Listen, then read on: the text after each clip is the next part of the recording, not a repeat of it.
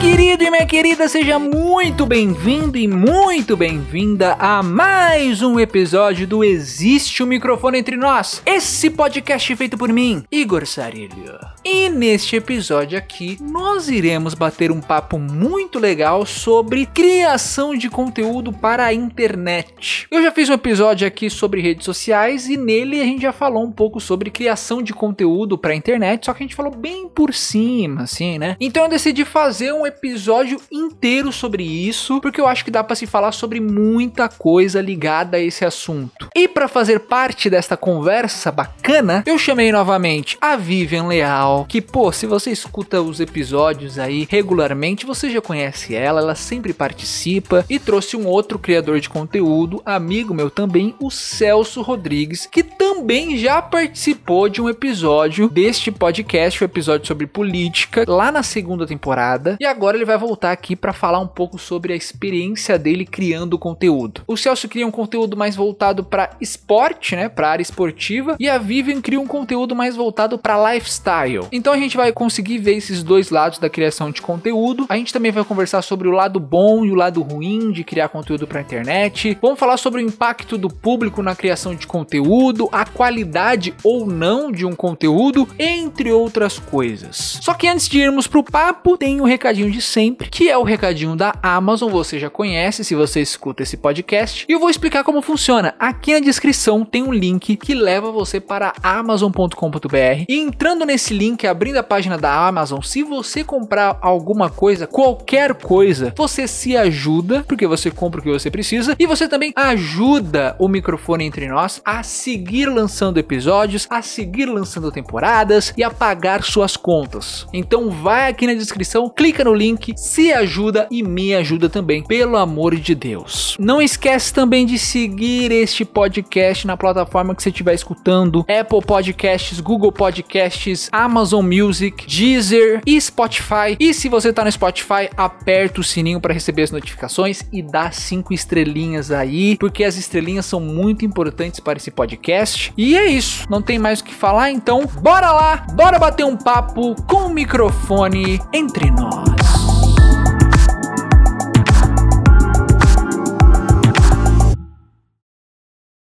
Bem, estou aqui novamente com o Vivian Leal e Celso Rodrigues, meus dois amigos produtores de conteúdo também, assim como o Joe. Não são muito famosos, o pessoal não pede para tirar foto na rua, mas estamos aí, né? A gente tá tentando produzir conteúdo, coisas que nós amamos e vamos falar sobre isso. Vamos começar desde o começo? Quero saber como que vocês começaram a criar pra internet e por que que vocês decidiram criar coisas pra internet, fazer vídeo, essas coisas todas. Eu tô tentando lembrar, parece que faz tanto tempo, mas faz uns três anos já eu comecei pelo YouTube. Eu não me lembro por quê. Eu lembro que eu queria, assim, eu sempre consumi muito YouTube desde sempre. Só que assim, eu achava que todo mundo consumia muito conteúdo de YouTube, mas conversando com outras pessoas eu vejo que não, assim. Então às vezes eu falava com uma amiga: "Ah, mas faz isso aqui", ou assiste esse vídeo. E eu sou assim: "Ah, eu vou comprar um shampoo". Eu vou ir lá no YouTube ver. E eu achava que todo mundo era assim, mas eu percebi que o pessoal não é. Então começou a criar uma coisa na minha cabeça assim: "Hum, então eu tenho um gosto por isso, eu poderia de repente repente fazer também, né? Naturalmente eu falo pouco, gostaria, né, de fazer uma coisa que eu pudesse falar e não tenho problema com câmera. Então sempre tinha uma pulguinha atrás da minha orelha assim: ah, eu poderia fazer também, isso é legal e tal, né? Parece divertido. Mas eu falava, eu não tenho simplesmente nada para acrescentar na vida de ninguém.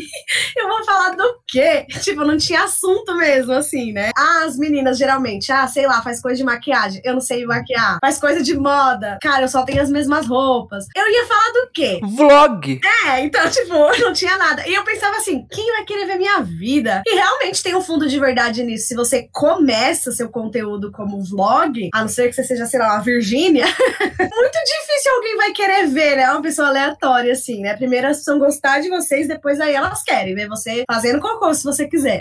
Mas antes disso, não. Aí eu fiquei, né, com essa pulguinha atrás da orelha e os anos foram passando. Ah, mentira! Com 15 anos eu fiz meu primeiro primeiro canal. Você fez com o seu nome ou você foi aquele que criou um nome X, tipo, canal da diversão? Não, não era meu nome, era uma coisa de unha, porque era muito específico. Era só de desenho nas unhas. E aí, tipo, era legal, mas eu não tinha câmera, eu gravava com câmera emprestada. Na época, nem celular com câmera a gente tinha, né? São 10 anos atrás. Então não, não rolou, assim, eu coloquei alguns vídeos, meus amigos viram e tal, e desencanei, excluí o canal pra não passar vergonha, né?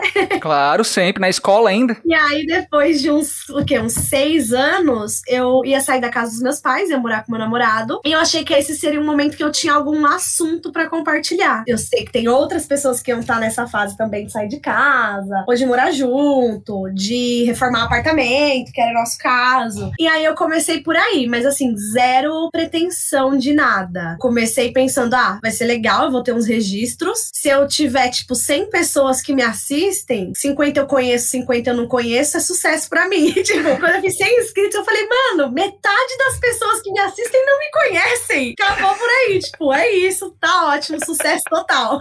Mas, pô, você foi muito inteligente, porque querendo ou não, essa parte de mudança, muita gente procura, velho. Procura, tipo, onde comprar novos móveis, como que é a experiência de sair de casa. Muita gente tá procurando, né, velho? É, então, aí eu pensei isso. No começo, eu fazia uns vídeos bem pensando assim, ah, o que, que uma pessoa pesquisaria? Porque ninguém ia olhar lá, Vivian tá mostrando a pedra da cozinha dela. Nossa, que legal, quero ver. Então, eu tentava fazer umas coisas assim que as pessoas pesquisariam. Assim, como eu também não tinha muito, eu acho que isso contou muito, como eu não tinha muita expectativa, para mim foi muito rápido. Poucos meses tinha, sei lá, 5 mil, aí passava mais alguns meses 10. Não teve assim nenhum boom, mas era constante, sabe? Todo mês aumentava uns mil, assim. Aí depois desanimei. depois que eu falei, hum, pessoas me assistem. Ah, era isso, legal. Você chegou onde você queria e agora? O que, que eu faço? Não, é que aí também começa a acontecer, aí as pessoas se interessam e querem ver outras coisas. E tinha coisa que eu, ah, mas eu não quero não. Passou, eu não tô afim de fazer um vídeo do meu banheiro. então hoje eu tô em uma outra fase, mas começou assim. Bacana. Agora você, Celcinho, cara do, do esporte, o cara de São Paulo. Como que foi? Como que você começou e por que que você começou? Vamos lá. Puta, cara, é o mesmo bagulho da Vivian, tipo, parece que faz cinco anos, mas foi no meio da pandemia, cara. O dia que eu abri o canal no YouTube foi dia 9 de setembro de 2020. O dia que eu tive a ideia foi nessa semana aí. Eu trabalhava já produzindo conteúdo para uma empresa, só que eu não dava a minha cara. Eu era a pessoa da produção, do som, edição, de montar o conteúdo, né? De uma agência de palestrantes aqui de, de São Paulo, né? E aí, cara, eu senti que eu tava, tipo, num limbo de fazer a mesma coisa todo dia, sempre, sabe? Naquela rotina assim. E às vezes você leva uma ideia nova para os superiores. Ah, não, vamos fazer ano que vem, vamos fazer no dia que a gente esse orçamento. Tá bom. Aí eu, tipo, meu, tá, eu quero colocar isso aqui para fora, eu quero treinar minha edição, eu quero melhorar, fazer thumb. Como é que eu vou fazer isso fora do meu trabalho? Ou seja, começou para portfólio. Puta, meu, e se eu fizer bagulho de futebol? Eu sempre, desde os meus 11 anos, eu fui viciado em futebol. Tipo, antes eu gostava, depois eu fiquei viciado e nunca consegui largar, nunca. E na primeira ideia, o primeiro esboço da minha cabeça foi com meu amigo Cris, que assim, quando eu trouxe a ideia para ele do canal já de São Paulo, com a ideia mais maturada, a resposta dele foi muito engraçada, que eu tava bolando a ideia com ele de fazer um, uma páginazinha no Instagram de futebol, a gente fazer meme, fazer zoeira, coisa nada a ver do que é o Tricolor em pauta hoje. Eu falei pra ele, mano, e se a gente fizer isso aqui? Ele, mano, eu vou ser pai. Aí o quê? Eu descobri hoje, vou ser pai. Eu falei, puta, perdi meu parceiro.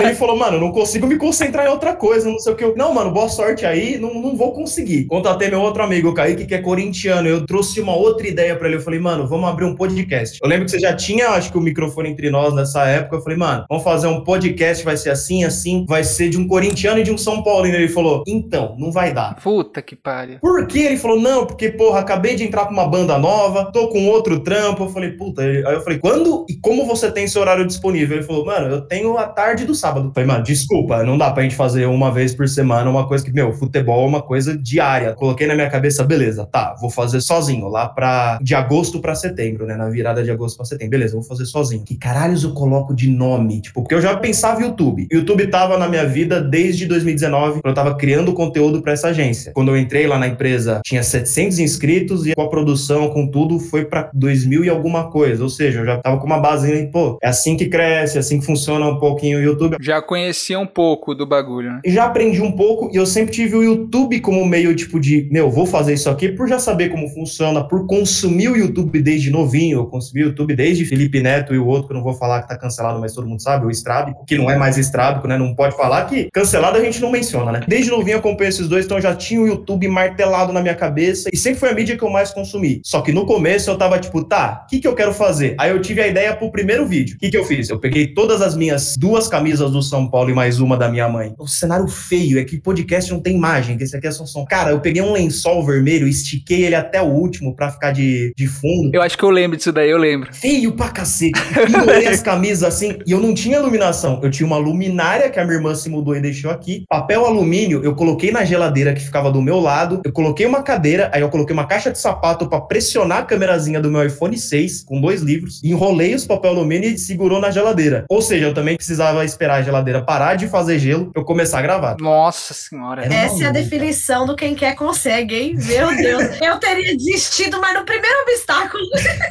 Pô, a geladeira começou a tremer quando eu tô gravando. Eu falei, vai tomar no cu, não vamos gravar essa porra. Pior que o material bruto do primeiro vídeo deu tipo 40 minutos. Eu queria fazer uma coisa de 15, tá ligado? Eu fiz. eu até peguei aqui pra não falar besteira. O pior São Paulo de todos os tempos que eu vi. Cara, o vídeo foi a mesma coisa que a Vivian falou. Meu, 100 pessoas assistindo. Eu falei, meu, metade eu conheço, metade eu não conheço. Tipo, os comentários de uns doidos, uns comentários de, de uns amigos. Eu fiquei, pô, legal. Tá, o que, que eu faço agora? Eu consumia outros caras que já faziam vídeos de São Paulo Futebol Clube e tudo mais. Outros caras de faziam conteúdo pra outros times também, mas eu não sabia o que, que eu ia fazer. Aí eu fui aos poucos, aos poucos, até me encontrar no comecinho de 2021 com o Reacts, que foi uma coisa que eu martelei muito no passado e não recomendo pra ninguém. Mas o começo foi pra isso, cara. Foi pra melhorar a minha edição de imagem, edição de vídeo. Eu não levava a sério, eu fazia brincando, eu fazia numa nice. O primeiro React que eu fiz, que foi o jogo de São Paulo Internacional, e aí eu acho que o São Paulo Futebol Clube colaborou um pouquinho pro sucesso, porque foi 5 a 1 pro Internacional dentro do Murumbi. E eu gravei com a minha namorada, a Júlia, inclusive. Um beijo pra ela, Júlia, Japinha, meu amor. O Gustavo e a Fernanda, meus dois amigos são paulinos também. Eu coloquei a câmera e falei: fiquem à vontade, esqueçam que a câmera tá ali. Qualquer coisa que vocês falarem, qualquer coisa que vocês escaparem aí, quiser que tire na edição, é só me falar. Os cinco primeiros minutos, todo mundo travado. De repente, cervejinha vai, cervejinha vem, mano. Cara, aquele vídeo é uma chuva de meme. Eu postei esse vídeo às três da tarde da sexta-feira. O jogo foi na quarta. Cara, sexta-feira, 11 da noite, esse vídeo já tinha 25 mil visualizações. Que isso? Eu tinha 76 inscritos. Eu lembro como se fosse ontem. Em dezembro de 2020, eu viajei com a minha namorada, com os primos e com a madrinha dela. E ele foi o inscrito número 76. E eu não fazia vídeo há um ou dois meses. Eu, tipo, tinha largado. Cara, desse react do Internacional, pulou de 76 pra 1.200 inscritos. Caralho. Li- Literalmente assim, num passe de mágica, cara. E assim, ali eu falei, pô, peraí, peraí. Eu bati todas as metas do YouTube com um vídeo. A questão de tempo de hora de exibição que você libera pra poder ser monetizado, poder fazer live, poder fazer tudo. Eu conquistei todas as, os checklists do YouTube com um vídeo. Eu falei, não, peraí, peraí que alguma coisa certa tem aqui. Aí eu martelei na questão do- dos reacts, cara. Fui fazendo um atrás do outro até que dezembro, dezembro atingimos 5 mil inscritos e mais de, na época, 500 mil views. Hoje a gente já tem mais de 680 mil views totais. Todos os vídeos do canal aí que tá, tá perto de bater 400 vídeos. Mas começou assim, cara, pra eu melhorar a minha edição, pra eu melhorar o meu produtor de conteúdo como profissional e hoje é a minha atividade principal. É bacana ouvir vocês falando, porque a minha história meio que une a de vocês dois. Porque eu, que nem a Vivian também, eu olhei uma coisa que tava sendo produzida e falei, caramba, queria fazer isso. E também, que nem o Celso, falei, pô, eu posso melhorar meu portfólio aí. Comecei fazendo podcast com meu irmão, o Pod Pop. Aí a gente fez por um tempo, aí depois começou a fazer vídeo pro YouTube, a gente falando de cultura pop e tal. Meu irmão acabou vazando por conta disso de horário, igualzinho o Celso falou, puta, eu não consigo porque eu tenho que trabalhar. Pô, vou ter que tocar essa porra sozinho. E aí comecei no YouTube, só que meu bagulho de podcast era o, era o que tava no, no coração, porque eu acho uma mídia tão gostosa de você gravar e não ficar ligando pra tempo, não ficar ligando pra cenário. Você só liga o microfone, começa a gravar, bate papo e já era. E aí eu comecei a fazer o, o microfone entre nós e nesse tempo eu consegui, com o Pod Pop no YouTube e com o, microfone entre nós, consegui melhorar muito mais o portfólio. E, mano, me dá um tesão maravilhoso porque é isso. Igual a Vivian falou, eu faço uma coisa que eu vejo e caramba, eu queria fazer, eu vou lá e faço, tá ligado? O que é muito bom. E eu trabalhei muito em produtor, esse negócio de segurar a ideia. E você fala pro chefe, o chefe não pega, aí você fala, porra, mano, vou usar no meu projeto, então foda-se. E isso também é muito legal. Cara, imagina quantas ideias boas ficaram na gaveta porque uma pessoa falou sim ou não, tá ligado?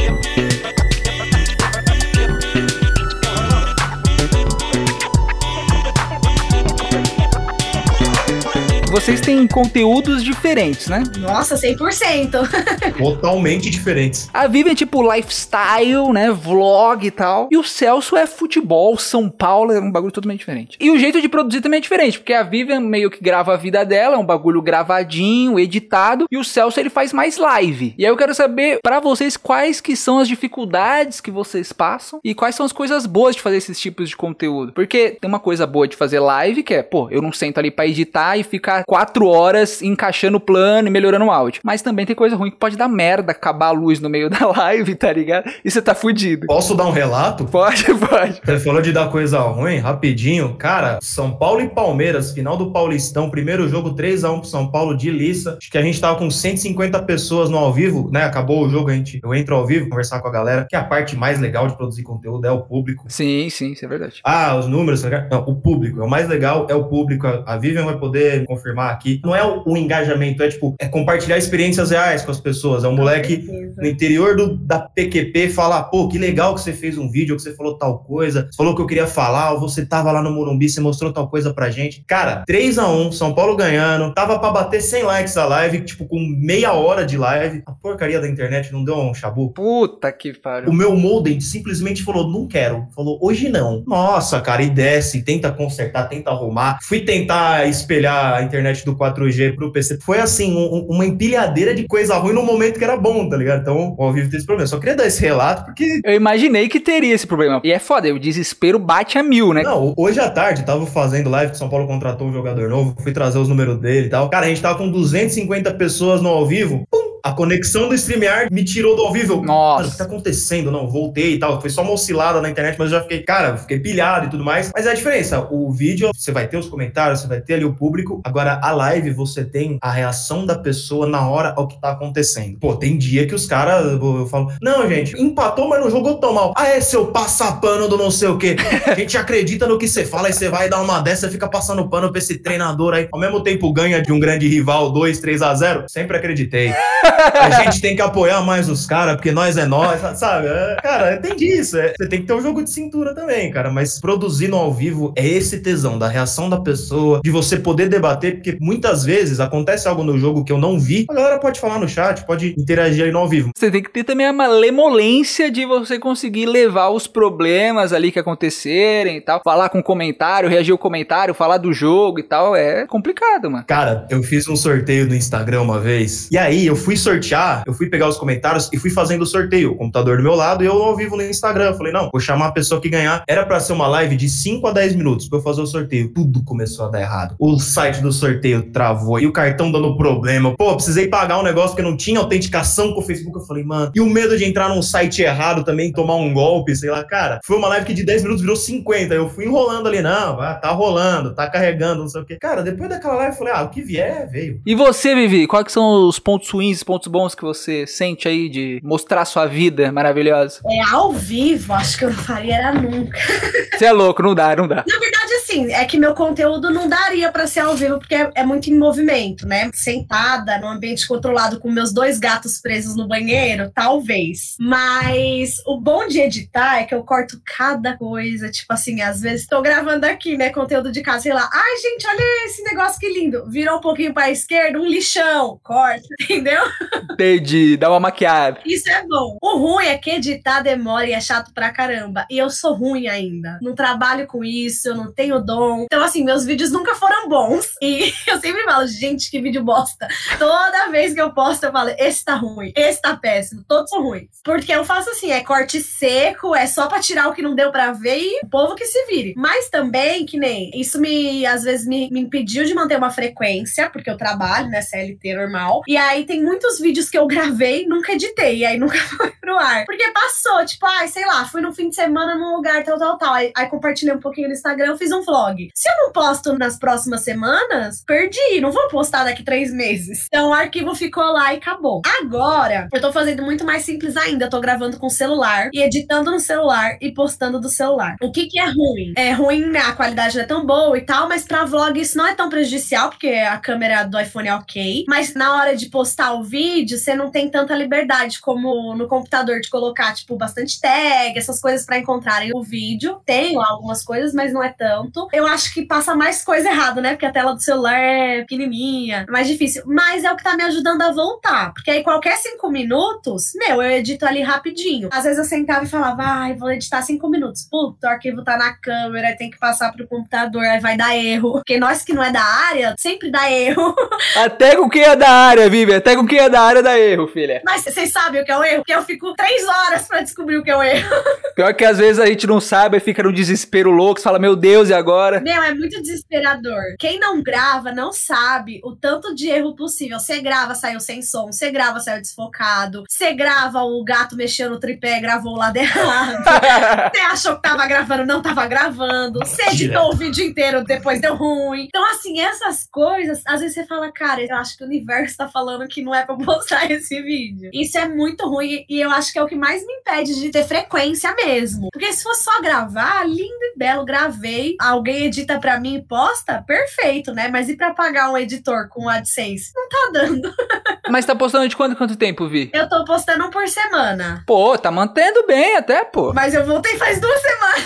Ah, o último foi cinco meses atrás, né? Mas aí o que acontece também, o YouTube é muito ingrato, né? É uma dificuldade, assim. Toda vez que eu tô frequente, aí começa a ir bem. As visualizações começam a ir bem, tudo bem. Eu fiquei, sei lá, tipo, uns 3, 4 meses sem postar. Cara, agora pra bater mil visualizações, meu canal tem 34 mil. Então, tipo, isso, mil visualizações é, é menos do que tem de pessoas que ativaram o sininho. E não bate, tipo assim, demora. Aí o pessoal fala, ai, você não posta. Eu falo, eu postei. Olha lá. YouTube e aí é dá um que né? patrão. O YouTube é foda, não. O YouTube é foda. O YouTube é um negócio que faz você brochar em produzir um vídeo bacana. Não, não vale a pena, gente. Eu olhava os vídeos do Igor e falava, meu, que vídeo bem produzido. Ele fazia efeito de cinema, né? Uns efeitos nível Vingadores. Nível Não, muito bom, mas eu pensava nisso também. Ah, é um puta portfólio, né? Porque às vezes eu penso, não, cara, eu vou tomar vergonha na cara, eu vou baixar um editor, eu vou aprender a editar, vou fazer um negócio mais bonitinho. Mas não vale a pena. Assim, pra mim, que não vivo disso, eu ia perder muito tempo e eu ia ter o mesmo retorno. Porque no fim, no meu nicho, as pessoas gostam da simplicidade. Eu tive um feedback muito positivo dos vídeos com o celular. Tipo, é isso que a gente quer ver. Você acordando com remela no olho e passando um creme, entendeu? É isso. E querendo ou não, Vivi, no seu nicho, o pessoal tá querendo ver não por conta da edição, por conta de você, pô. Puta, mas dá uma vergonha. Sabe quando você passa e fala, nossa, eu poderia fazer um negócio bonitinho? não, mas eu vi, vai por mim, não vale a pena não. Eu fazia, me matava pra editar e fazer uns negócios legal e não dava visualização nenhuma, YouTube não divulgava. o YouTube é ingrato. E também, às vezes, assim, aconteceu com alguns vídeos meus super bombarem e eu falo, mano, mas esse vídeo é uma bosta. tipo assim, por que, que esse vídeo bombou? Porque de repente teve, sei lá, alguns acessos, a YouTube começa a recomendar. Teve um vídeo meu que bombou, que a maioria dos comentários eram ruins, mas o YouTube entregava. O que importa, beleza, é comentário. Bom, ruim, foda-se. Então o pessoal lá, nossa, polêmica. não sei o que, horrível. E só crescia, só crescia. Falei bem, falei mal, mas falem de mim. O YouTube é muito ingrato. E quando você posta um falando, meu, esse tá bom, esse é um conteúdo que as pessoas vão gostar, vai ajudar, esquece. Usando o Igor de exemplo, a edição dele dava um pau na do Ei Nerd. Quem tinha mais visualização, o Ei Nerd. Meu, os vídeos do Igor sempre foram muito bons, assim, muito É nível bons excelência. Computação gráfica melhor que a da Marvel. mesmo. Pelo menos você usa de portfólio, né, amigo? Qualquer coisa é o que eu sei fazer. Já consegui fechar job por conta dos meus vídeos do YouTube, já. Já me chamaram pra job por causa disso. Tá vendo? Isso é legal. É foda, é foda isso, porque o que a Vivian falou é real, mano. O fato de você, você não ganhar dinheiro. Por exemplo, o Celso, eu sei que agora ele trabalha com um canal, então tá de boas. Mas, tipo, você ter um trabalho por fora e você fazer o vídeo, é muito complicado. Isso daí te desestimula muito, tá ligado? Você fica, caralho, não vou ficar me matando aqui, sendo que se eu gravar aqui em 5 minutos, dá uns dois cortezinhos, dá a mesma visualização se eu focar totalmente, ficar 3, 4 horas editando aquilo, sabe? É foda. Tem gente que é famosa por canal de shorts. Vídeo já tá um minuto fazendo umas bobeiras. Não bobeiras assim, desqualificando as pessoas que fazem, mas, cara, uma coisa tão simples que você fica maluco. Eu gastei sete horas editando tal coisa, dois dias editando tal coisa. O cara fez um desafio de uma garrafa, 109 mil visualizações. O seu, 34. É, eu acho Mas que hoje a gente tá indo pra uma época um pouco mais assim, tipo, mais vida real. Acho que a gente passou da época que as pessoas queriam, nossa, isso tá tão lindo quanto a televisão, puta vídeo produzido legal. Hoje em dia, eu gosto gosto muito mais de um vídeo mais simples. Hoje em dia eu vejo o vídeo do Casimiro, pô, que é só ele reagindo a um monte de vídeo, tá ligado? Ah, mas é que o Casimiro, né? Se ele cagar num pote, a gente vai assistir. isso é verdade, isso é verdade. Não, mas é foda. Esse, esse negócio aí de, de plataforma foi um bagulho que me estimulou a parar de fazer vídeo e focar mais em áudio. Tanto isso quanto exatamente isso que é um dos piores, para mim, uns, uns, pontos muito ruins de você editar, né? Você gravar e depois editar, que é o horário. Você conseguir conciliar seu horário e organizar seu horário. Você tem que ter muito organizadinho para você conseguir postar toda semana regularmente. Não, é que o povo fala assim: Nossa, Vivian, um vídeo por semana? Por que você não posta um por dia? Eu falo, gente, vocês vivem em que mundo? E o pior é que o YouTube é isso: o YouTube é, você tem que postar mais. Se você posta todo dia, ele divulga mais seu canal. Se você não posta, ele não divulga, tá ligado? E você, assim, pelo seu perfil, Igor, você não conseguiria fazer, tipo, um vídeo simplão? Eu, que não sou da área e tal, já fico, nossa, que bosta, você ia ficar em depressão, eu sou um merda nesse vídeo ruim. Não, mas vocês têm noção, o podcast que eu demoro uma semana para editar. Toda noite, vou edito, tipo, umas 3, 4 horas toda noite, toda semana. Eu edito, corto tudo, reviso o podcast, tem roteiro e tudo mais. Às vezes eu entrego no final e falo, porra, eu acho que esse podcast foi o pior de todos que eu já fiz, mano. não acredito. Aí a pessoa escuta e fala, mano, esse podcast foi muito bom. Eu falei, porra. Foi mais legal. Pra mim foi o pior de todos que eu já fiz. Eu acho que eu editei muito mal essa bosta. Aí, não, foi maravilhoso. É foda, é foda.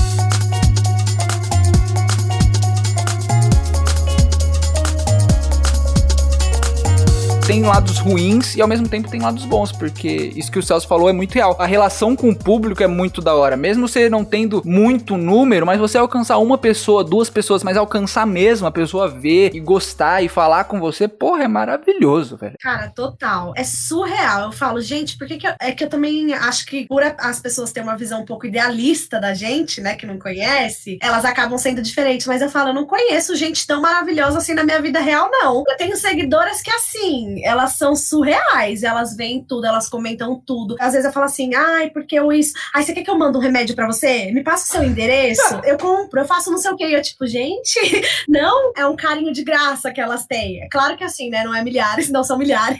Mas eu falo, aquele pouquinho ali de pessoas que têm um carinho tão imenso por mim e que me enxergam de uma forma muito melhor do que eu sou, é surreal, assim. Tanto que os vídeos, o último vídeo que eu postei, eu falei isso, eu falei, gente, eu só tô postando outro vídeo porque vocês comentaram muito no outro. Tipo, ai, que bom! Nossa, que bom que você voltou! Ai, faz mais vídeo sim. Grava pelo celular mesmo. Grava o que quiser. Grava o que tiver. se você fizer um vídeo fazendo qualquer coisa, eu assisto. Porque se fosse pelas visualizações, eu ia falar, não vou mais não. Mas aí você tem um abraço, assim, do público. Não, eu gosto muito de você. O negócio é você. Me identifiquei com você. Aí você fala, ai, como que eu vou parar? Não tem como.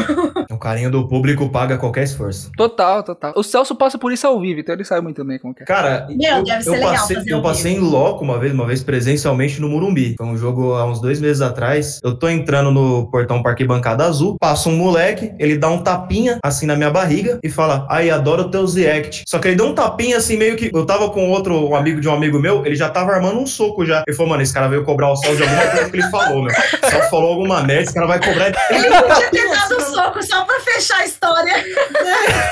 Não, eu já tava assim, valeu, eu já até. Sabe aquele meme do é fã ou hater, sabe? O da Anitta? É? Um isso é muito doido. Tem começado a acontecer isso comigo. Toda vez eu fico assim, não, é mentira. Cara, o Alan te pagou. É trollagem, sabe? Porque eu falo, não tenho muito público. Como assim você me reconheceu? E as pessoas são muito engraçadas. Teve uma menina no meu trabalho, tava lá tomando um café, e aí minhas amigas falaram assim: meu, ela te olhou e ela ficou parada fixa te olhando assim. E aí a gente ficou olhando, tipo assim, mano, olha que estranho, né? Sei lá, deve ser uma inimiga.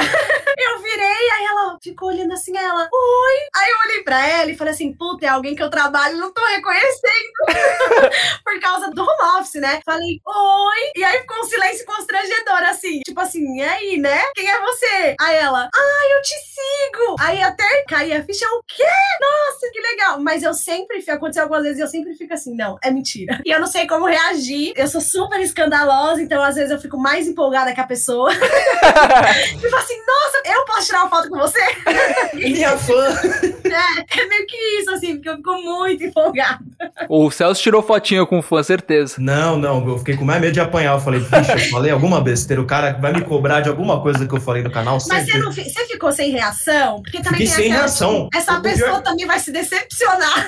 Vi- Vive, ele deu um tapinha meio, sabe, de intimidade na minha barriga, assim, um tapinha, tipo, quase E é uma intimidade que você não tem, né? É. Tipo, aconteceu comigo no restaurante esses dias, tava eu e o Alan. Eu amo, assim, sério. Eu fico me sentindo uma princesa, famosíssima influencer. Mas a menina chegou e ela falou alguma coisa assim, não sei se foi no dia do restaurante, mas ela falou assim, ai, porque eu amo seus gatos e eu amo não sei o quê. E a pessoa sabe um monte de coisa da sua vida e você, tipo, ah, nossa, obrigada. Mas você não sabe o que falar, por mais que você goste muito de ouvir aquilo. É uma loucura. Eu até fiquei quieto quando vocês estavam falando de frequência, porque eu anunciei hoje no canal que julho eu vou tentar fazer um dos quadros ser segunda a sexta. As lives todos os dias do fim de expediente do Tricolor em Pauta, a partir das 5 da tarde. Só que eu perguntei antes, ó, o que, que vocês acham de eu fazer todo dia o ao vivo às 5 da tarde? Os moleques, não, não, faz, faz de segunda a domingo. Eu, não, segunda a domingo vocês estão de sacanagem também. Os caras tão demais, né? meu? Eu falei, não, segunda a sexta. Os caras, não, segunda a sexta, fechou, só a gente vai assistir, não sei o quê, um atrás do outro. Eu falei, puta. Faz, faz Os caras, são, os bom. caras são demais, tá ligado? Tipo, o carinho do público mata qualquer esforço. O ruim é que eles estão muito acostumados, né? Assim, com uma frequência de gente que tem 20 editores na equipe, nem é ele que grava.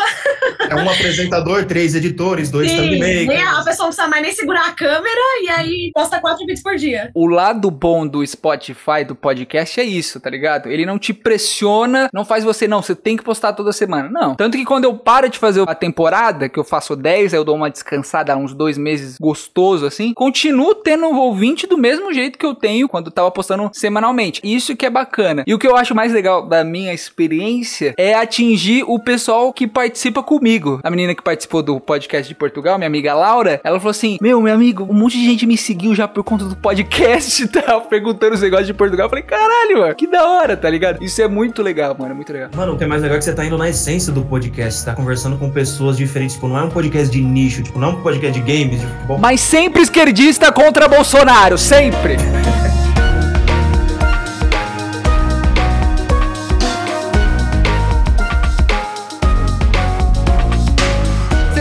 Falando aí de, de público, de conteúdo, a gente falou do lado bom, mas eu queria entrar numa discussão aqui com vocês que é o seguinte: o quanto que este público influencia no que vocês criam? Tem uns comentários que são bacana, às vezes são indicações, ah, você pode falar sobre isso, papapá. Aí você fala, ah, uma boa ideia, posso seguir. Mas às vezes também tem um lado negativo. O público não assiste um vídeo, aí você fala, putz, talvez eu não faça nunca mais esse vídeo, mesmo eu tendo gostado muito de fazer esse vídeo. Ou o público dá muito dislike, ou sei lá, por exemplo, uma coisa que o Celso deve ter passado. Começou a fazer react, deu muita visualização, acabou ficando preso naquilo de ter que fazer react porque o público reagia sempre muito bem àquilo. Como que é esse impacto do público na criação? Tem muito, não tem? Vocês fazem o que vocês quiserem, foda-se, como que é? O público no quesito comentários de galera que acompanha. Como eu falei, esse vídeo do Internacional que foi o start de levar a sério o canal, cara, tem um inscrito daquela época que tá até hoje acompanhando, não só largou os reacts, acompanhando as lives, acompanha os vídeos e tá ali firme e forte. Tem caras que vieram desse vídeo, se tornaram membros do canal, então assim, cara, tem um lado bom e tem um lado ruim, que é o lado ruim dos números, que nem você falou. 2021 inteiro, depois do sucessinho, eu chamo de sucessinho que pra mim 94 mil visualizações. Porra, é sucessão, porra. Pra um cara que a média era 100 views pular pra 94, eu falei, o esquema é react. Só que aí, o que, que o burro aqui demorou pra perceber? O react de uma derrota, obviamente, pro pessoal ver a minha cara de bunda, é muito maior do que o react de uma vitória. E o que, que eu comecei a perceber? Que eu tinha umas visualizações muito boas nas derrotas, porque todo mundo pesquisava e ganhava um pouquinho de inscrito. Tipo, um react de derrota contra o Grêmio, 10 mil visualizações e alguns inscritos. Se eu tenho uma live com 10 mil visualizações, 250, 300, 400 inscritos. Só foi cair a minha ficha em janeiro desse ano, porque 2021 inteiro eu tava ali, cara, todo o jogo do São Paulo com uma câmera na minha cara. Eu não tinha mais liberdade pra sair, pegar uma cerveja, pegar um refrigerante. Eu tinha que estar ali, porque, pô, futebol tem uma coisa engraçada que pode não acontecer nada 90 minutos. Aos 46 do segundo tempo, um desgraçado pode acertar um chute de fora da área, pegar no pescoço, na canela de um e entrar, e aí tem o gol, seja de um pro outro, enfim. Mas, cara, a questão do público, você tem que contextualizar a tua visualização, o teu comentário, o teu engajamento. Tem coisas que dão muita visualização, mas não dão futuro, que pra mim, no caso, é react. Porque o que, que eu percebi? Eu entrei nos. Nossa, eu vou dar umas dicas de YouTube aqui pra quem tá começando, ouve bem o que eu tô falando. Se você entra no Analytics, você consegue ver o quanto tem de pessoa nos exatos momentos do vídeo. Tipo, 30 segundos do vídeo a pessoa tá ali, não tá mais, O YouTube te dá tudo mastigadinho. Se você souber estudar isso, você fica craque. O que, que eu percebi? Meus reacts tinham uma média de tempo de 8 a 12 minutos. As pessoas iam nos, na minutagem, que eu deixava também de propósito pro algoritmo me ajudar. Eu deixava a minutagem dos gols. As pessoas viam as minhas caras de bunda ou de feliz nos gols, a minha reação, e iam embora. E aí, cara, eu comecei a perceber que as pessoas não estavam interessadas no que eu tava falando no intervalo do jogo. Ó, oh, gente, até o momento, o primeiro tempo foi assim, essa. Não. A ondinha da visualização despencava na hora do intervalo no que eu ia falar. Ou seja, ela não tava interessada no que eu ia falar. Desculpa, se eu for fazer conteúdo pra internet, seja do segmento que for, do nicho que for, a pessoa só quer ver uma reação da minha carinha feliz, ou triste, ou puto, ou xingando, ou com raiva, desculpa, não vai, não vai mais. Se a pessoa quiser saber o que eu tenho para falar de futebol, e modéstia à parte, focando em São Paulo Futebol Clube, eu sei muito, ali eu percebi que a galera não tava afim de me escutar. E aí eu comecei a fazer lives em janeiro. Mês de dezembro e janeiro, geralmente não tem tantos jogos. Dezembro acabam-se os campeonatos, mas começa o mês da especulação de fulaninho vai contratar ciclano. E aí eu comecei com as lives. E aí eu vi que a pessoa tava interessada no que eu ia falar, porque eu pegava uma notícia que tava acontecendo, e uma coisa que eu aprendi cedo pro ao vivo é o seguinte: a pessoa não tá afim de eu falar, ah não, o São Paulo som da situação do Soteudo que está com o contrato acabando na sua equipe. Não, ela quer o português claro, ela não quer o que o engravatado da ESPN ou do SPT, da Globo, do Fox Sports está falando. Ela quer saber, tipo, de verdade ali, ó, o cara tá acabando o contrato dele, não tem mais quem paga o salário dele, o empresário tá ligando para alguém novo para pagar agora. Aí tá procurando algo diferente, né? Ela não quer que ela veja na TV, essa é real. Ela não quer que eu dê a notícia, sabe, com uma formalidade. Não, ela quer um torcedor falando com ela. Eu me posicionei assim desde o começo das minhas lives. Eu fico cada dia mais à vontade com o ao vivo. Tanto que gravar o vídeo e postar, às vezes eu tomo cuidado, tipo, nossa, eu falei meio errado. Ah, eu faço live, eu falo coisa muito mais errada que isso, que se dane, sabe? Eu prefiro muito mais o ao vivo por isso, pela liberdade que ele te dá. E é uma coisa que as pessoas estão procurando cada vez mais. Eu comecei a fazer essas lives em janeiro, cara, eu fazia um react de São Paulo e Juventude, que empatava um a um, ia ter, vai, mil visualizações um react desse. Se tivesse mil, era muito. Agora, um pós-jogo de São Paulo zero, Juventude zero, a pessoa ver, peraí, o que, que tem de bom, o que, que tem de ruim, minha opinião, cara, 5 mil visualizações, que foi o que aconteceu nesse, nesse último final de semana. É, então foi meio que essa live que meio que destravou. Você se destrancou do React, começou a fazer um bagulho que você gosta, ao mesmo tempo o público veio, né? Arrumou o lugar perfeito. Sim, eu já fazia algumas lives. Tipo, eu fazia o antes do jogo, eu fazia o pré-jogo, gravava o React e postava o React ali durante a madrugada. O foco não era o pré-jogo, é porque eu tava gostando. Tipo, ah, é legal ao vivo, tem interação, é mais conteúdo, pode vir um super chat. Eu trabalhava nisso. E aí, se a live tinha 500, 600 mil visualizações, pra mim era ótimo. Hoje, pra mim, eu acho pouco. As lives estão tendo cada vez mais acesso. Graças a Deus, graças ao universo, a tudo, energia. Não sou uma pessoa religiosa, mas agradeço quem tiver que agradecer. O próprio YouTube também. Senhor Deus, YouTube, tá tudo certo. Mas aí, quando a live não tem muito acesso, você fica frustrado no bagulho? Você fala, porra, não sei se eu vou continuar. Aí depende, porque, cara, por exemplo, se eu tô com problema de conexão, se eu tô com BO, se eu não tô também performando muito bem, se eu não tô completando um raciocínio, às vezes o assunto é ruim, ou às vezes o assunto é chato de falar, cara, tudo depende. Depois dos jogos, tem sido uma média boa, mas o que eu reparei, empate geralmente a galera não assiste. Empate é uma coisa assim frustrante para todo mundo, tanto que me surpreendeu os acessos desse com 0 a 0 com o Juventude. A galera veio com tanta ânsia do jogo contra o Palmeiras, né? Venceu o Palmeiras, que é a principal equipe hoje. A galera já veio, tipo, não, vamos aí, tipo, puta time dos infernos que não dá para confiar, sabe? Eram uns comentários de frustração, mas que assim, que a galera foi lá para demonstrar a sua insatisfação também. Mas é isso, o público é maravilhoso, o ao vivo é sensacional. Vamos deixar Vivian falar um pouco. Você, Vivi, eu quero saber você agora, o impacto, porque eu lembro que a gente gravou o episódio de rede social e você falou. Puta, o ruim de participar, eu vou falar tudo ao contrário. não, você falou que às vezes é meio complicado porque o público, como eles são muito próximos, ele pede para você mostrar muitas coisas da sua vida que às vezes você não quer mostrar, tá ligado? Você deu o exemplo que você tava viajando e o pessoal ficou falando, e aí, não vai postar da viagem, tal, tal, tal. Sua prima até falou, você falou assim, putz, não sei se eu quero publicar, tá ligado? Como que é esse impacto? Se mexe muito no seu conteúdo? Cara, eu acho que eu, a parte disso, para mim, ser um grande hobby, que às vezes me dá um dinheirinho, então o melhor hobby do mundo, que geralmente você gasta dinheiro no hobby, né? Então eu ganho dinheiro no meu hobby, isso é ótimo. Mas parte para mim disso ser tão bom é que eu nunca fiz nada que eu não queria, assim. Mas assim, isso também me impediu de crescer mais. Eu sei, tenho certeza absoluta, porque teve momentos que, puta, tava em alto, todos os vídeos cresci 50, 60, sei lá, batia mais de 100, não todos os vídeos, né? Senão talvez teria continuado. Mas uma frequência assim que eu sabia quais vídeos, né, iam ter muitas visualizações e sempre acontecia, eu teria feito mais se o meu intuito fosse assim, não, meu, mas esse é meu trabalho. Porque é isso, cara, se é seu trabalho, você tem uma loja e você vende mais sua xícara azul, você não vai ficar comprando xícara rosa porque sua cor preferida é rosa. Tu vai comprar azul para vender mais, né? Então, parte disso ser meu hobby fez com que eu nunca fizesse nada que eu não queria. Então, ai, faz um vídeo assim, não vou fazer.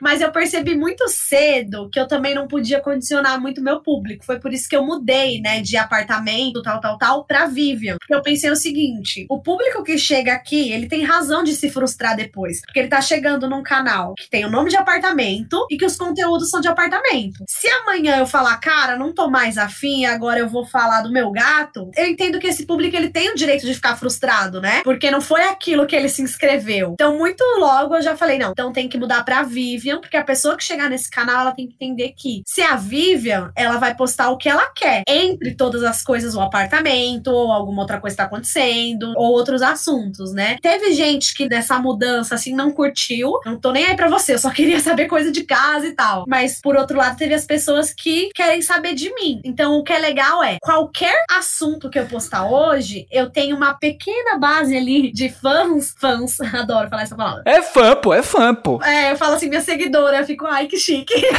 que vão ver. Então, assim, geralmente, umas mil pessoas ela vai ver, independente do assunto que for. Então, isso é legal. Mas em comparação com as visualizações que eu poderia ter se eu fizesse um vídeo que, sei lá, tá mais bombando pro nicho, que o YouTube vai recomendar, não é nada as mil visualizações, né? Então, assim, não sei, tô numa fase que eu penso, hum, queria até mais dinheiro. Acho que eu vou fazer um, vou pensar se não dá pra bombar uns vídeos de novo. Mas por não ser o meu trabalho, eu não me preocupo muito com isso. E eu sou muito desencanada. Então, tipo assim, se alguém do YouTube falar, meu, posta esse vídeo, eu vou falar, tem que sair de casa? tipo assim, ah, não sei. Porque eu sou muito desencanada. É bom pra minha saúde mental, mas é muito ruim pro crescimento, assim, sabe? E eu também não tenho espírito empreendedor, não tá em mim. Antes de fazer o canal, eu falava assim, meu, se sei lá, vamos supor se bater 5 mil inscritos.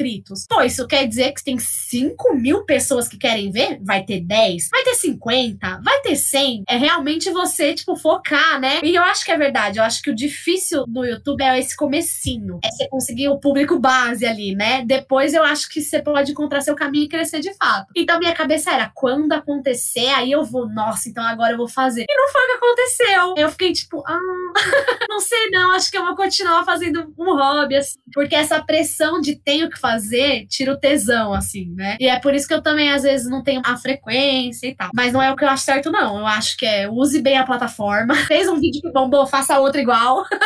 Aproveita enquanto ela está do seu lado, porque amanhã ela não estará mais.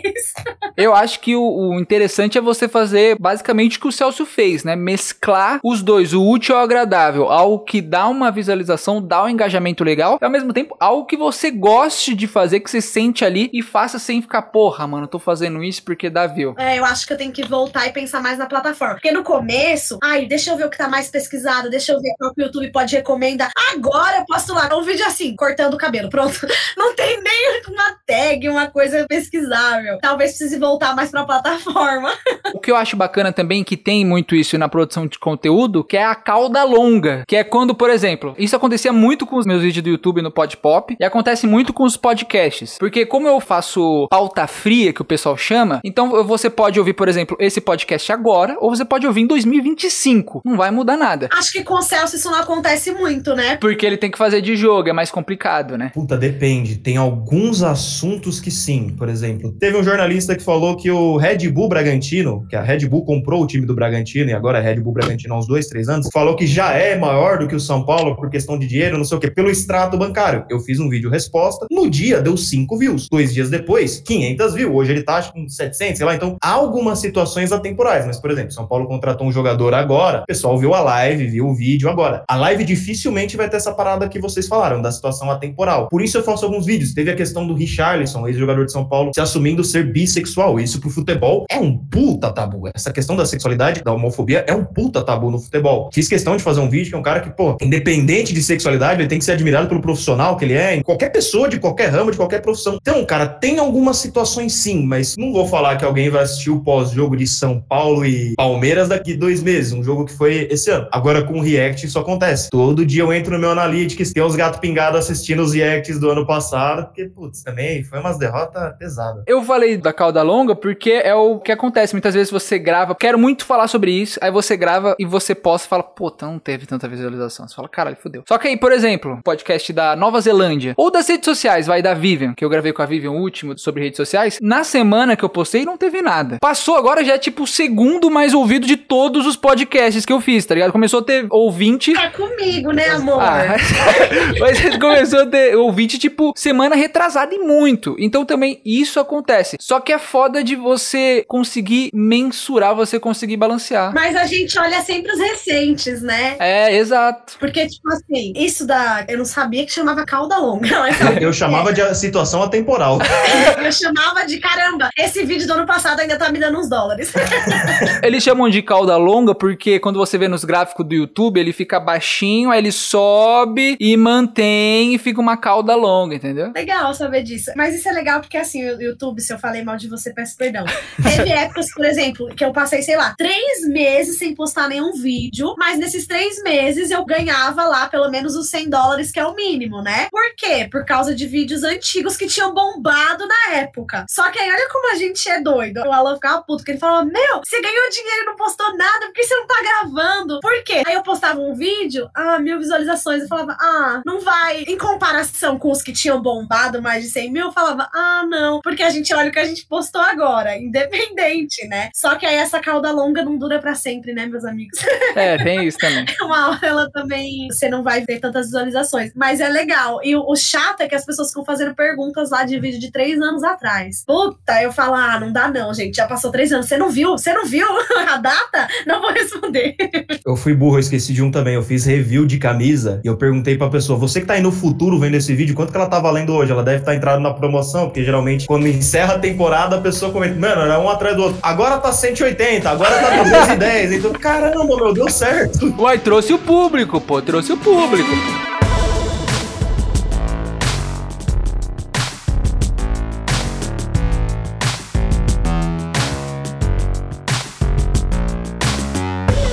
Queria saber de vocês, falando mais do conteúdo em geral, o Celso faz esporte, a Vivian faz sobre lifestyle, na verdade, vlogs e tal. E eu faço podcast. Então, são conteúdos que, pô, tem vários por aí. Essa é a realidade. Então, quero saber se vocês, quando vocês criam, vocês pensam em trazer algum diferencial pra vocês não ficarem muito iguais aos outros canais. Ou se vocês falam, mano, eu gostei disso, vou fazer igualzinho, tá ligado? Como que vocês fazem? Vocês pensam nisso, diferencial? Cara, todo santo dia. Não, sem brincadeira, todo santo dia, desde que o negócio virou sério. Porque é muito fácil você criar conteúdo de esporte copiando o amiguinho do lado, dando o Ctrl-C, Ctrl-V. Ah, fulano falou fora treinador, vou falar também porque tá dando view, tá dando like. Quando você mantém a sua autentici- autenticidade. A dicção foi pro espaço já.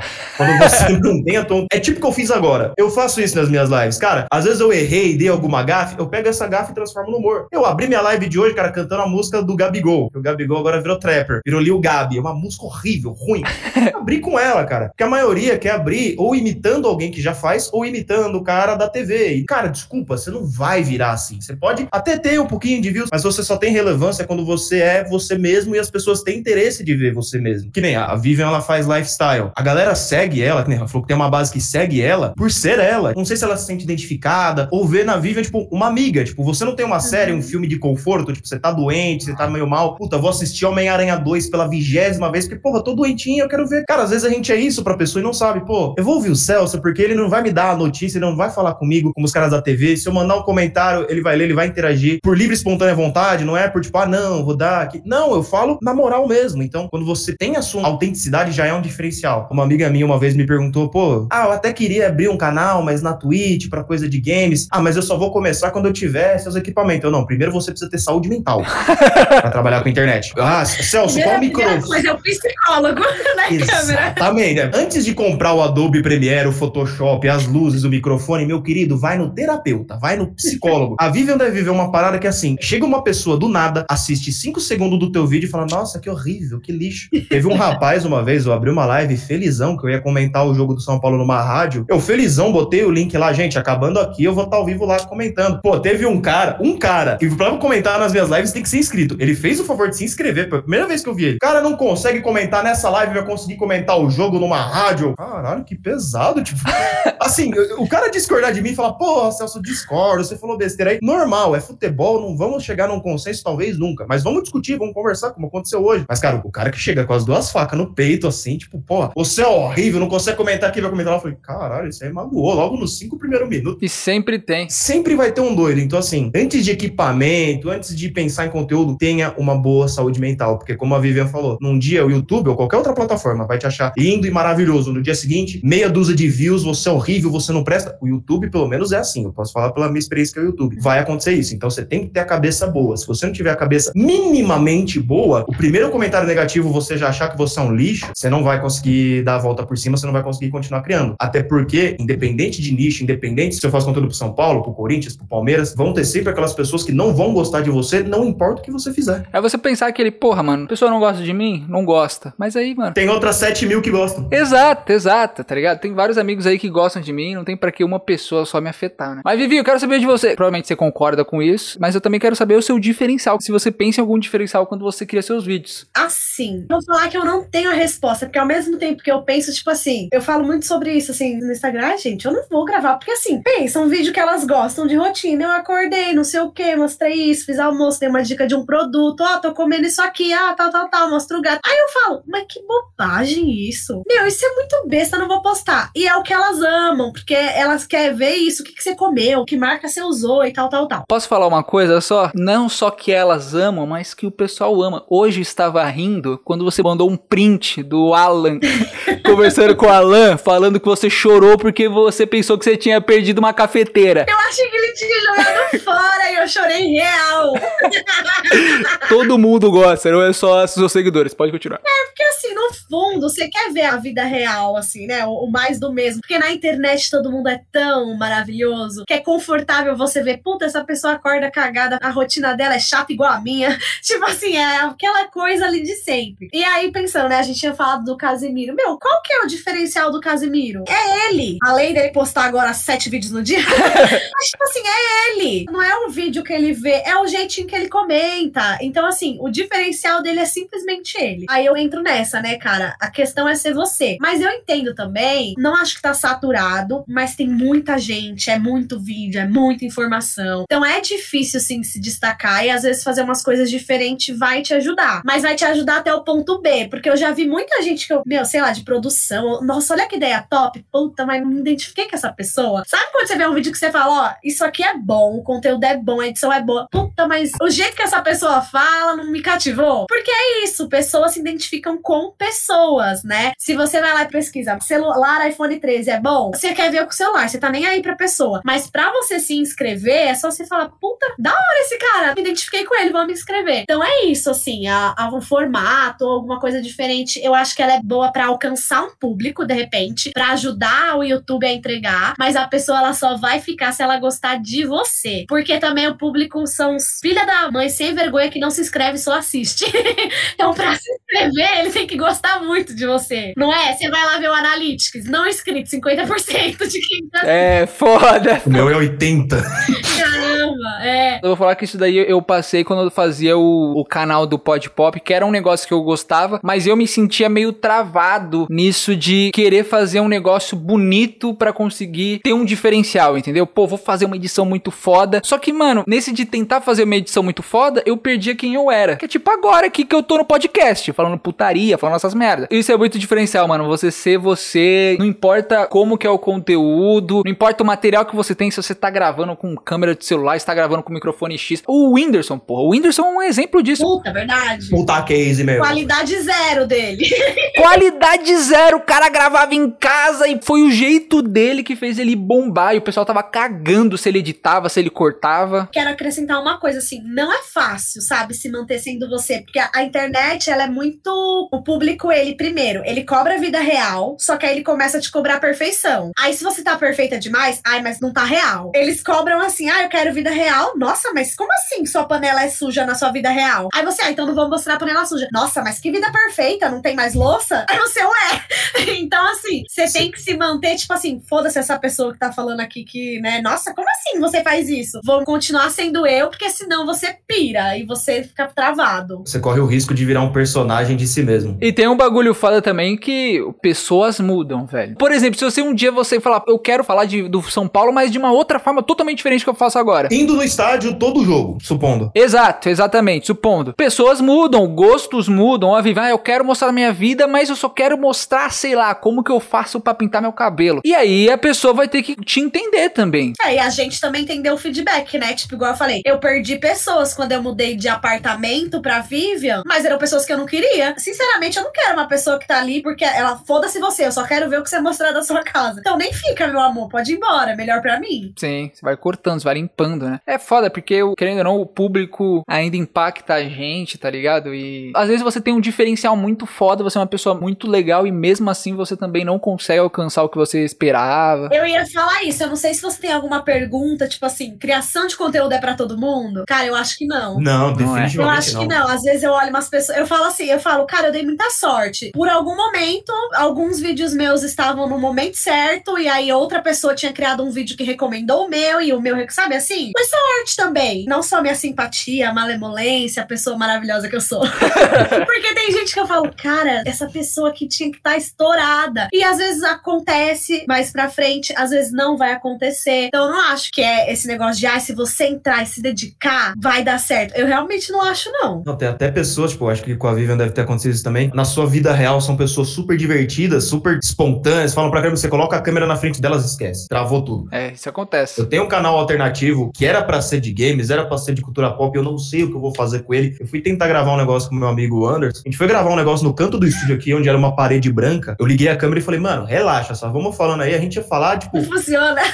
Cara, a gente acha que ia falar uma coisa que a gente conversa toda noite jogando videogame, falando de Homem-Aranha, sei lá, da bicho travou. Eu tava assim, tipo, que nem o Igor tá fazendo aqui com a gente, pra gente falar, pra gente engajar de tal tópico, tal assunto. O cara não conseguia falar a primeira palavra. Tipo, não, peraí, começa de novo. Foi disso, da uma da manhã até as quatro, não saiu nada. Mas eu vou falar que também, eu sinto que tem muito também de treino. Agora, como vocês falam, não era o mesmo jeito que vocês falavam no começo, tá ligado? No começo, provavelmente, eles eram muito fechados. Nossa, eu vejo meu primeiro vídeo, eu tenho dó. Nem veja, nem vê. Não dá pra ver primeiro vídeo de nada, não dá pra ver nada. Mas eu acho que isso daí deve é verdade. São pessoas e pessoas, assim, tem pessoas que se encaixam, tem pessoas que não. E é o momento, é sorte, é tudo, assim. É, são muitos fatores. Mas um negócio também que eu queria saber de vocês, pra gente fechar nesse negócio do conteúdo. A gente tem os tipos de conteúdo, mas também tem muita gente que pesa muita qualidade, né? Eu vejo muita gente falando, pô, por que, que essa menina que está dançando uma dancinha que todo mundo dança tem um milhão de views no TikTok e este cara que tá explicando como que funciona uma eleição tem 13? E aí eu quero saber se vocês acham que tem isso de qualidade de conteúdo ou todo conteúdo tem sua qualidade, só que, mano, atinge públicos diferentes. O que, que vocês acham? Cara, você tá Marília Gabriela total, você tá de parabéns, bicho. Hoje eu tô afiadaço, brother. Caraca, não vá ouvir o seu primeiro podcast lá.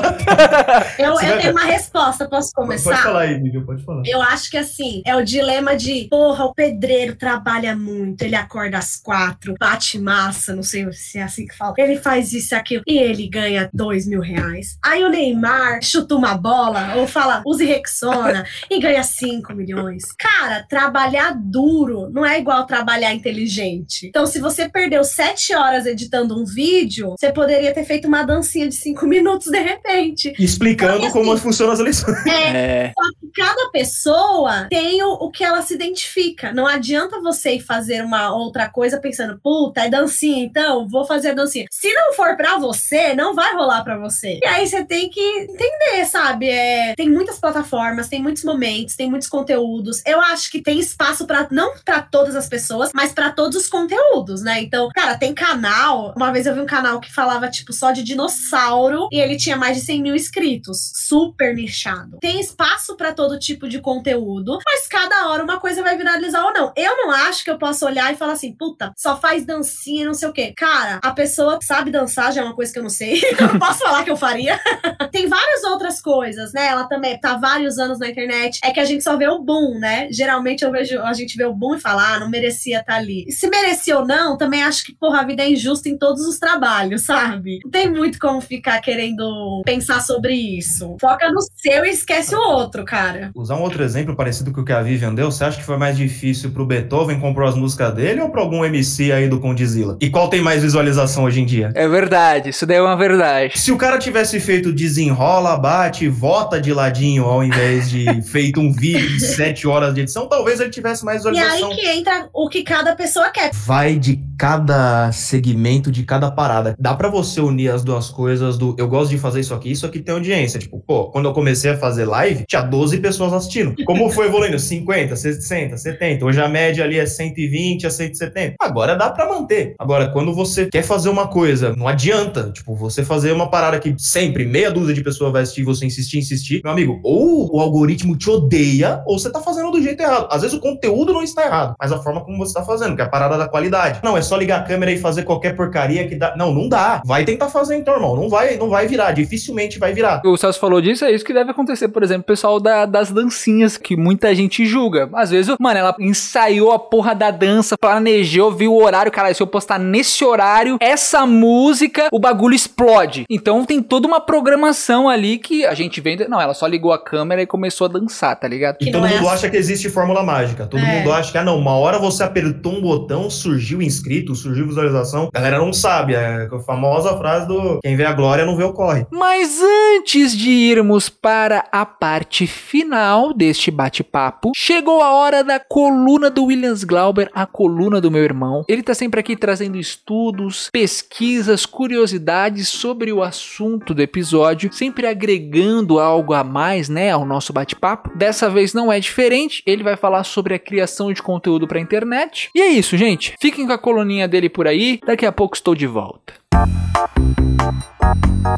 you. Muitos bons dias, boas tardes, boas noites, queridíssimo ouvinte deste podcast maravilhoso. Eu sou William Glauber. Nos próximos minutinhos, a gente vai desvendar este universo paralelo chamado Mundinho dos Criadores de Conteúdo, ou conhecidos também como influenciadores digitais, para os íntimos influencers. Bom, quando a gente vai lá no dicionário Michaelis, tá? Que foi o que eu usei, a palavra conteúdo tem os seguintes significados, olha só. Aquilo que está contido em algum espaço, aquilo de que algo é constituído, assunto, tema ou argumento encontrado em determinado livro, carta, etc. Força ou intensidade de ideias, sentimentos, expressão. Se a gente levar esses significados em consideração, a gente vai entender que ser um produtor de conteúdo pode ser desde quem faz a dancinha no TikTok até aquele advogado, sabe, que dá dicas jurídicas no YouTube. Pois é. E aí quando a gente vai adentrar um pouco nesse universo,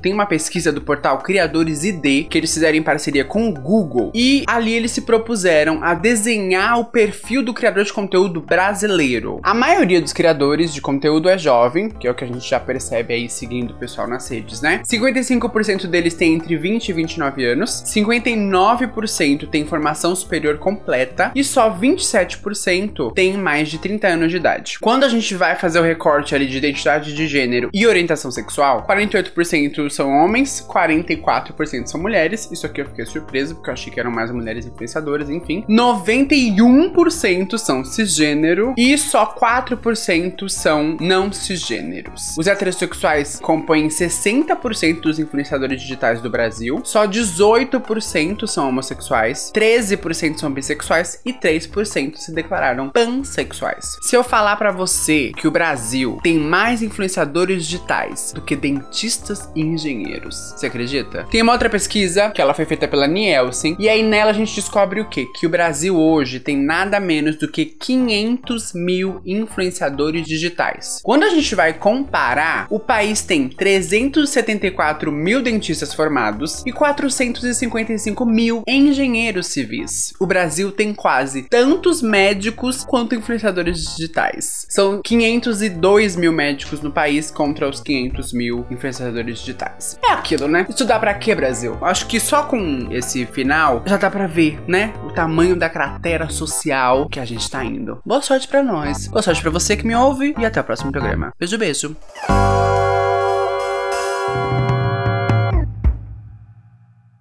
Pra fechar, como que criar conteúdo mudou vocês? E se vocês pensam em fazer isso, sei lá, pra sempre, vocês acham, mano, acho que eu nunca vou parar de criar alguma coisa, seja vídeo, seja, sei lá, áudio, seja, sei lá, como que mudou a vida de vocês se vocês pensam fazer isso pra sempre? Penso em fazer pra sempre, pra sempre assim, né? Enquanto eu tiver saúde, não só mental.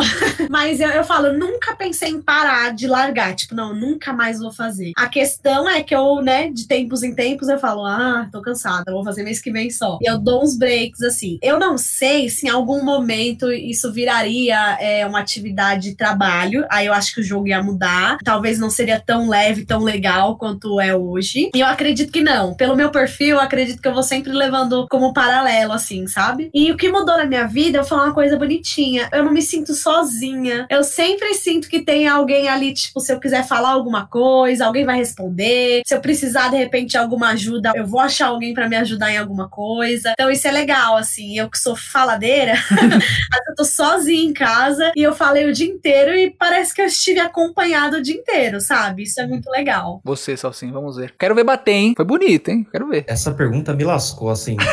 Falando da parte profissional, vou começar essa pergunta do final aí de fazer isso para sempre ou não. Cara, a primeira cerveja que eu paguei com a monetização do YouTube, a primeira coisinha que eu comprei ali, eu falei, bicho, eu vou fazer isso para sempre. Não sei se futebol, não sei se São Paulo, porque desgasta um pouquinho a saúde mental. Futebol é complicado, galera. Tem pessoas que se matam por conta disso. Eu não quero entrar para essa estatística. Mas, cara, a questão de se sentir bem fazendo isso é indescritível. Eu falei até com um amigo meu uma vez, cara, é pior que droga eu entrar, tipo, tendo uma live, tipo, vai aumentando 50, 70, 120, 100 pessoas, 100 likes, 200 likes. Isso é pior que droga. Em quesito de, de sensação, é melhor que qualquer breja que eu tomei na minha vida, é melhor do que qualquer coisa no sentido prazeroso, cara. É coisa fenomenal. Você vê as pessoas gostando, interagindo com você, seus números aumentando, as coisas dando certo, é viciante. Ao mesmo tempo que quando não dá, você tem que fazer uma administração mental, como a gente falou. Pode não ser futebol, pode não ser São Paulo, mas eu vou trambar com isso o resto da minha vida. Se o YouTube não fale amanhã, se as redes sociais todas não se unirem e falar, gente, acabou a mamata, né? Como diria o outro lá.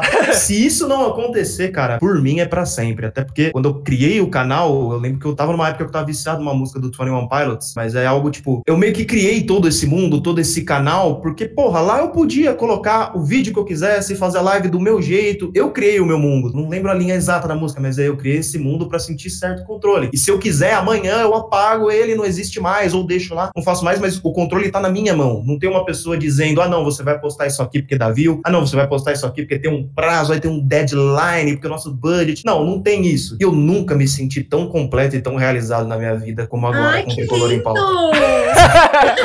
Então mudou sua vida, mudou pra melhor, Celso? Cara, mudou pra cacete. Eu era aquela pessoa Zeca Pagodinho, deixa a vida me levar. Eu fui onde o universo foi me levando em questão de trabalhos, relacionamentos, de tudo na minha vida. Hoje não, ele meio que tipo, não, quem tá no controle da sua vida é você, o seu trampo é você. Mas a melhor coisa é você criar, cara. Eu acho que. Eu falo pro meu irmão, eu falo direto, assim, quando eu converso, sei lá, com a minha namorada, com a Nani e tal, eu falo, porra, mano, eu não consigo me imaginar trabalhar, acabar o trabalho, eu, sei lá, assistir uma coisa, dormir e é isso. Aí no outro dia de novo. Eu não consigo! Já é isso que eu gosto. Eu fico pensando assim, cara, se eu fosse trabalhar com a internet, será que eu conseguiria fazer horário? Tipo assim, eu vou bater um ponto pra mim. Eu começo nove, porque se fosse assim, eu faria. Mas eu sei que, tipo, ia virar uma loucura, sabe? Eu gosto de rotininha. Tchau, pessoal, é amanhã, não me liguem. Vocês não podem me ligar pela lei trabalhista. Mas sei lá, tipo, na minha cabeça, você, a sua vida ser só isso, porra, eu acho que dá pra fazer mais coisas, tá ligado? E o negócio de criar conteúdo foi meu escape, de eu conseguir sair dessa rotina. Você trabalha, trabalha? Elas, você trabalha ou é só Você trabalha ou você é vagabundo profissional? Não, eu trabalho, trabalho, tenho meu horário ali na empresa, na produtora, editando vídeo e tal, como coordenador de pós, e depois eu faço meu podcast no meu horário de hora vagas, entendeu? Ah, então você é igual eu. É que assim, o bom disso é que a gente tem, tipo, pô, a segurança do salário. Também quando você estiver doente, você vai ter salário, todas essas coisas, né? Nossa, já e aí fiz eu acho live que a gente com Covid. consegue Olha lá. usar a produção de conteúdo pra isso que você falou, pra ter uma coisa sua. Porque hoje eu penso também, cara, se eu for mandado embora, eu não tô 100% na mão. Eu posso dar um gás nisso aqui e de repente conseguir um dinheirinho nem que seja pra eu sobreviver ali, né? Quando precisar, né? Então isso, isso é bem legal. Agora, 100% assim, eu acho que é muito de perfil. Depois desse discurso dele, deu pra ver, né? Ele tem um perfil pra você é libertador, né? Pra Ah, mim não, seria pra- desesperador. Assim, ainda pego uns freelas sempre. Tem um freela que é meio fixo, isso, mas assim, tipo, se ele acabar amanhã, beleza, minha atividade principal é o canal, tipo. Pô, legal isso, legal. Mas eu acho que mesmo se, sei lá, se o- a produção de conteúdo fosse a minha atividade principal, eu acho que eu gostaria muito mais do que, por exemplo, o meu trabalho, porque o trabalho muitas vezes, beleza, é um negócio que eu gosto, é uma área que eu gosto, mas às vezes chega um trampo que você faz meio que forçado porque você tem que fazer. Mas aí se vira o seu trabalho na internet, tu ia ter que fazer umas coisas forçadas. Eu vou ter que bombar isso aqui, porque é meu trabalho, eu preciso fazer. É aí que entra a saúde mental. É. Mas pensa, pelo menos você tá criando com a sua ideia, ninguém vai falar, porra, não gosto disso, tira essa porra. Você vai definir tudo isso, entendeu? Isso daí também é um, é um lado bom. Qualquer coisa na vida, né, vai ter o lado bom e o lado ruim, assim, né? Exato. Mas, pô, eu acho que criar conteúdo, acho que muda muito a, a gente, assim. Melhorou minha, minha parte profissional, falando por mim, assim. Eu consegui ganhar mais conhecimento e também, pô, é um alívio de usar isso como escape, assim. Meu irmão fala, você edita o dia inteiro, você senta depois e edita de novo, porque eu edito podcast. É diferente. Aí eu falo, mas porra, mas é, é diferente, é outra vibe, tá ligado? A hora de gravar é legal, pô, você tá conversando com o pessoal, e na hora de editar você tá relembrando tudo que você conversou com o pessoal. É uma outra vibe, assim. E sabe uma coisa que é legal também? As pessoas admiram, né? Quem descobre do meu trabalho, eu não conto, mas às vezes descobrem, né? E aí fica, nossa, não acredito. Ah, já vou pedir pra você fazer um negócio aqui pra gente. Tem um vídeo tal, precisa de alguém pra falar? Eu, ah, pronto. Porque as pessoas admiram a coragem, né? Tipo, nossa, a pessoa tá fazendo um trampo dela ali, tipo, fora da casinha, né? Não precisava. E apesar da gente achar, e todo mundo faz isso, cara, ninguém da minha vida assim faz isso. Então as pessoas admiram, assim, isso é legal. Estão vendo o corre que você tá fazendo na real pra fazer isso daí, né? E você consegue mostrar um potencial no meu trabalho, por exemplo. Meu, a Vivian não vou precisar dela pra gravar um vlog, mas toda vez precisa de um vídeo pra não sei o quê. Ô, Vivian, você grava não sei o que pra gente, você edita e eu faço. Mas, gente, é isso. Muito obrigado vocês terem topado de novo. A gente falou muita coisa, dá pra falar muito mais. Pô, tem muito mais papo, mas aí, quem sabe a gente faz uma versão 2, né? Tem que segurar as pautas também pra não gastar tudo de uma vez. E aí eu queria que vocês dessem as redes sociais. Caso o pessoal não tenha ouvido os outros podcasts que vocês participaram, quero que vocês deem rede social, o canal pra divulgar, que a Vivian fica com vergonha de divulgar o canal, mas eu sempre coloco na descrição. Mas eu, eu quero que vocês divulguem. Vai lá, Celcinho, você primeiro, divulga seu canal, suas redes sociais pro pessoal te seguir. Pra quem tá ouvindo aí no Spotify e não me conhece, inclusive tem um projeto aqui no Spotify que tá voltando essa semana. Eu sempre gravo o Fanáticos em Pauta, que é a junção do Fala Fanático com o Tricolor em Pauta. Fala Fanático é um outro criador de conteúdo, meu parceiro também tá aqui no YouTube. A gente deu uma pausa nesse mês de junho, porque ele teve algumas dificuldades de horário e tudo mais. Agora em julho a gente vai voltar também, mas só junho que pausou. Tem acho que uns oito ou nove episódios aí falando de São Paulo também. E pra quem não me conhece, Tricolor em Pauta no YouTube, no Instagram, em todas as redes sociais, só no Twitter que eu tô como Celso TEP, T de Tricolor, é de em e P de pauta. YouTube sempre sendo foco. Agora, né, posso falar de segunda a sexta ao vivo, às 5 da tarde, com o Fit Expediente Tricolor em Pauta, né? Já vai entrar em julho esse podcast, né? Exato. Então, pra quem não me conhece, é isso. Pós-jogo do São Paulo também tô sempre ao vivo. Quer saber coisas do tricolor? Quer me ouvir também falar umas asneiras de futebol, às vezes? Tô por lá. Discordar de mim, sempre bem-vindo. Manda superchat também. Superchat sempre importante, sempre importante dinheiro. Sempre, sempre importante pra interromper nosso raciocínio na hora. Mandou superchat, eu paro tudo que eu tô fazendo. pra quem não me conhece, é isso. Tricolor em pauta em todos os lugares. Eu só tenho duas redes sociais, o Instagram e o YouTube. Sou Vivian Leals no Instagram. Vivian com N de navio, Leal com S no final. e no YouTube é meu nome, Vivian Leal. Podem seguir, não tenho mais vergonha. Que eu tô precisando de mais, de mais visualizações. Por favor, sigam, vejam meus vídeos. Que eu sou bem legal, apesar de tudo. É bem bacana, é bem bacana, eu adoro. Nunca viu? Que isso? Que mentira, bicho. Os stories são maravilhosos. Eu adoro o Instagram da, da Vivi, é muito bom. Ah, muito obrigada. Gente, é isso. Muito, muito obrigado. E até a próxima. Eu vou chamar vocês de novo. Valeu. Tchau. Adiós.